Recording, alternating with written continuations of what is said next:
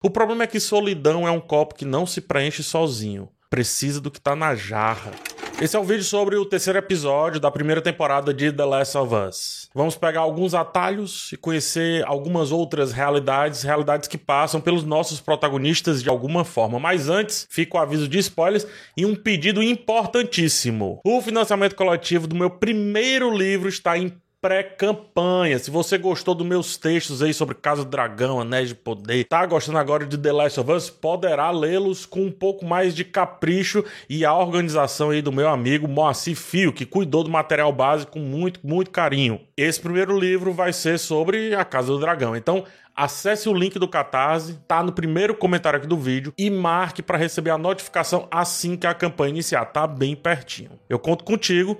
Mas agora vamos lá, o que interessa. Vamos ao episódio 3 de The Last of Us.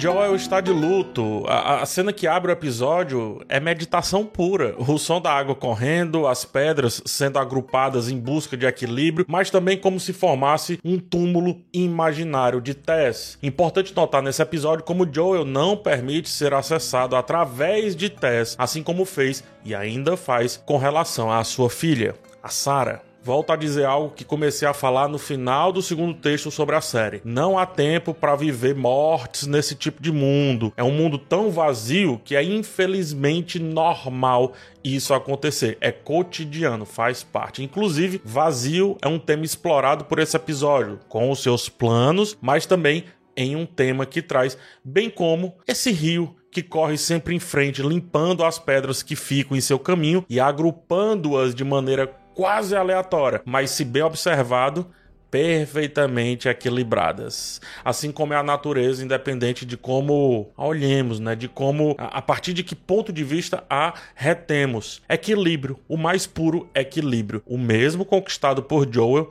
por mais um tempo. Até que o final do episódio chegue, provocando-o a entender uma nova missão, um novo propósito. Joel e Ellie continuam com poucas palavras entre si. Quer dizer, ele principalmente continua com poucas palavras para com ela, assim como continua se surpreendendo com a perspicácia da jovem, mesmo sem dizer ou descontar nela, Ellie sacou que Joel a culpa pela morte de Tess. Ela, nada sutil, faz com que o pragmatismo dele aflore, passe à frente e que ele haja em sua mente da mesma forma como ele se bota a agir perante ela, frio, ela pede que não a culpe pelo que aconteceu e inicia uma série de acordos escritos e não escritos que serão destilados ao longo dessa relação. Aqui você pode entrar, aqui não, aqui você pode falar, aqui não. Sobre isso a gente conversa, sobre isso não. Você faz isso e aí eu te dou em troca isso. Mais à frente, a jovem afronta-o de novo. Percebendo que ele perdeu o que guardou, mesmo que não admita, ela diz: eu tô entendendo tudo que você tá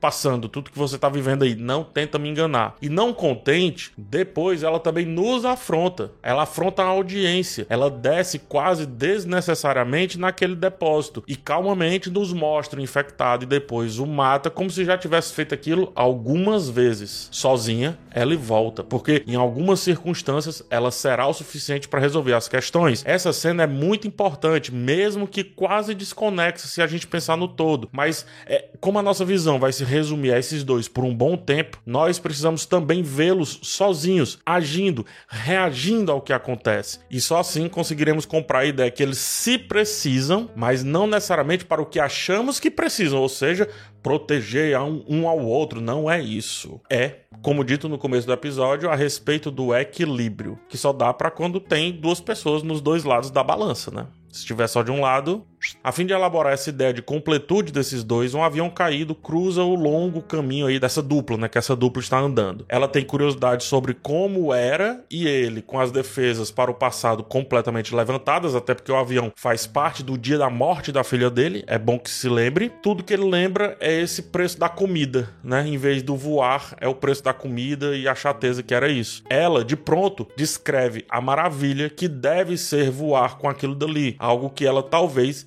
jamais venha a sentir. Apesar dos pesares, ela é saudosista com o que não viveu, assim como eu vejo vários jovens sendo a respeito de décadas que não viveram. E aí passam a ter um saudosismo absurdo, sendo que eles nem entendem o que aconteceu por ali. Mas que para quem viveu, ainda assim o tal saudosismo faz sentido. Aeroporto é um saco fila, esperar, as cadeiras apertadas, os preços, etc. Andar pela natureza como eles estão fazendo é muito mais legal. Mas todas essas chatezas de aeroporto, de avião em si, só começam a ser chatas depois de se tornarem comuns. Antes, são apenas pequenas barreiras para uma das conquistas mais legais que a humanidade já fez: voar.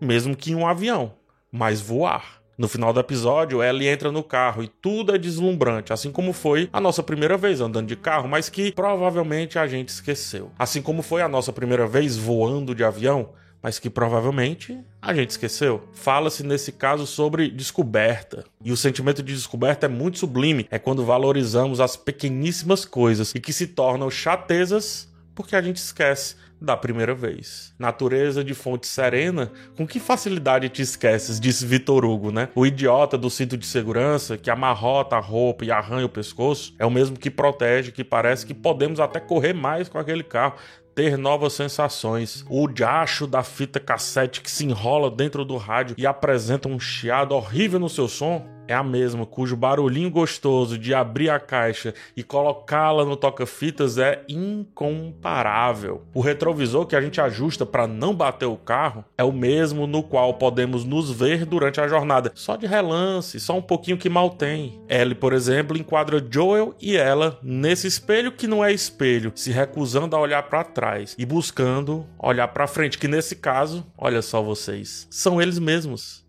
É essa dupla.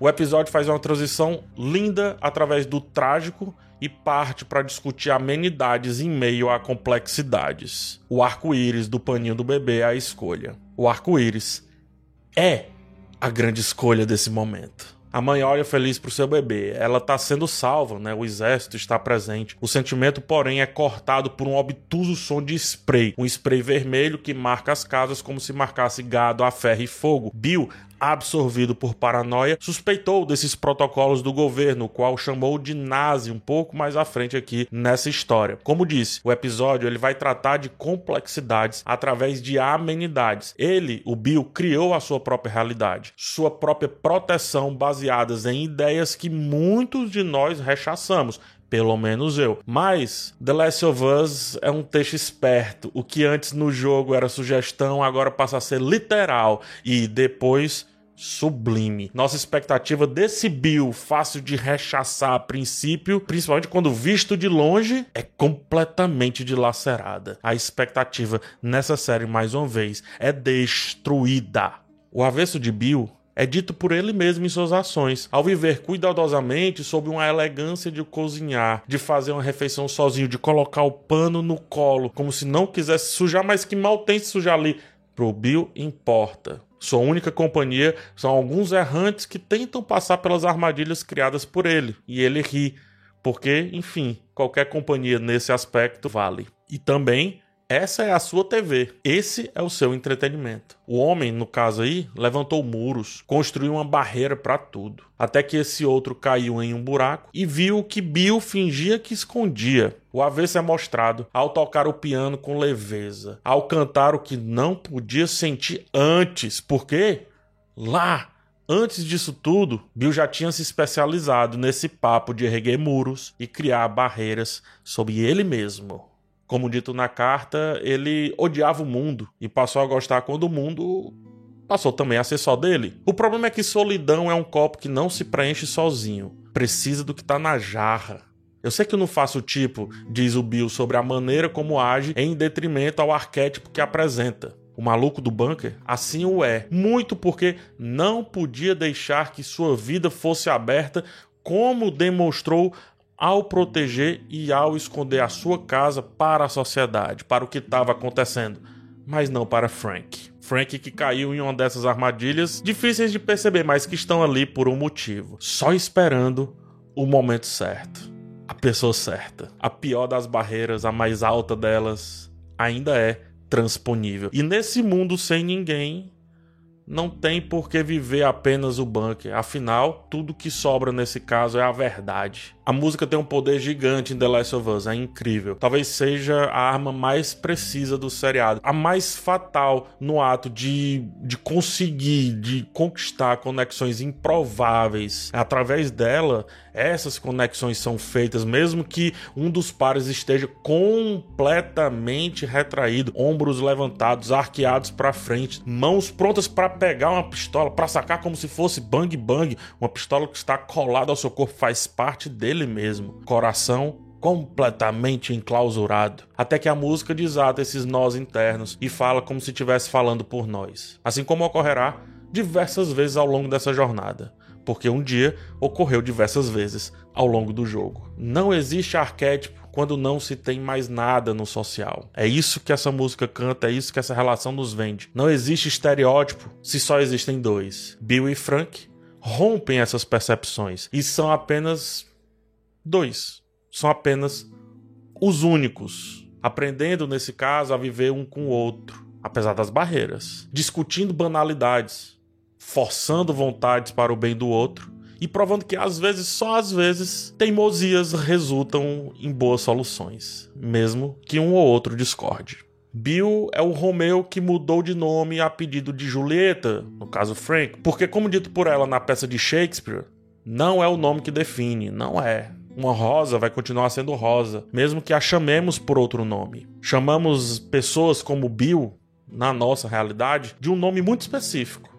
Mas não é porque a gente chama ele desse nome que ele de fato é, principalmente quando o extremo alcançá-lo. Quando, como eu disse aí, a verdade passar a ser a única coisa que importa. E assim como Romeu e Julieta, eles se vão em tragédia, tragédia autoimposta e união vivida em perfeição. O jogo de cena mostra que até mesmo os mais distantes podem não só se merecer, como se entender. Basta uma boa conversa, basta a franqueza. Bill e Frank eles vão embora em belíssimos jogos de câmera. Sentam próximos na mesa na qual um dia sentaram distantes, em opostos, comem do mesmo prato preparado pelo homem improvável. Casam-se de frente ao piano que Bill apaixonou Frank. Vivem a eternidade dos quadros pintados por Frank que, em sua maioria, são Bill ou a realidade que os rodeia. E é justamente por não conseguir mais pintar esse quadro, esses quadros, na verdade, que Frank pede pelo seu último dia. A velhice nesse mundo parece muito mais cara do que a velhice no nosso mundo. A companhia também. Por isso o Bill não fica. Ele está satisfeito. Ele mesmo diz isso. A paixão ela é um atalho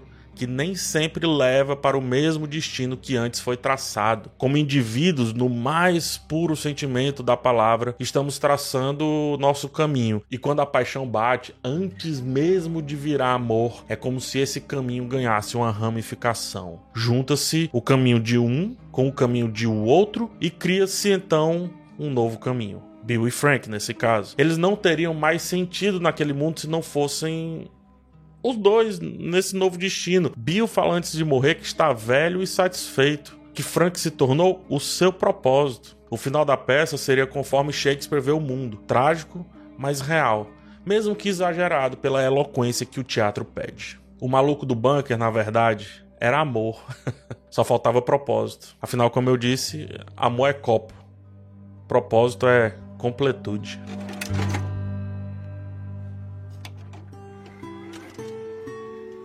Eu comecei falando nesse texto como a morte é algo passageiro e quase irrelevante nesse cenário. Porém, morte também é vida, né? E o episódio parou um pouquinho para falar sobre isso. Ou seja, para falar novamente sobre vida. Ele já vem falando sobre isso desde o começo. E dessa vez, a fim de entendermos como duas vidas se encontram, mesmo levemente distante da nossa história central, e ainda assim fazem a gente refletir e entender o peso da relação de Joel e Ellie por mais que haja a condição da Ellie e, e essa condição seja muito importante para esse cenário, ao visitarmos Bill e Frank, somos submetidos a diversos símbolos que valorizam o poder da companhia, da pura e simples companhia nas nossas jornadas. Companhia pelo simples fato de não precisar estar só, porque não precisa estar só, mesmo que tudo tenha acabado e mesmo que seu ódio de tudo tenha prosperado por um bom tempo. Quando dois se entrelaçam, um terceiro nasce. Esse terceiro nem sempre é cria.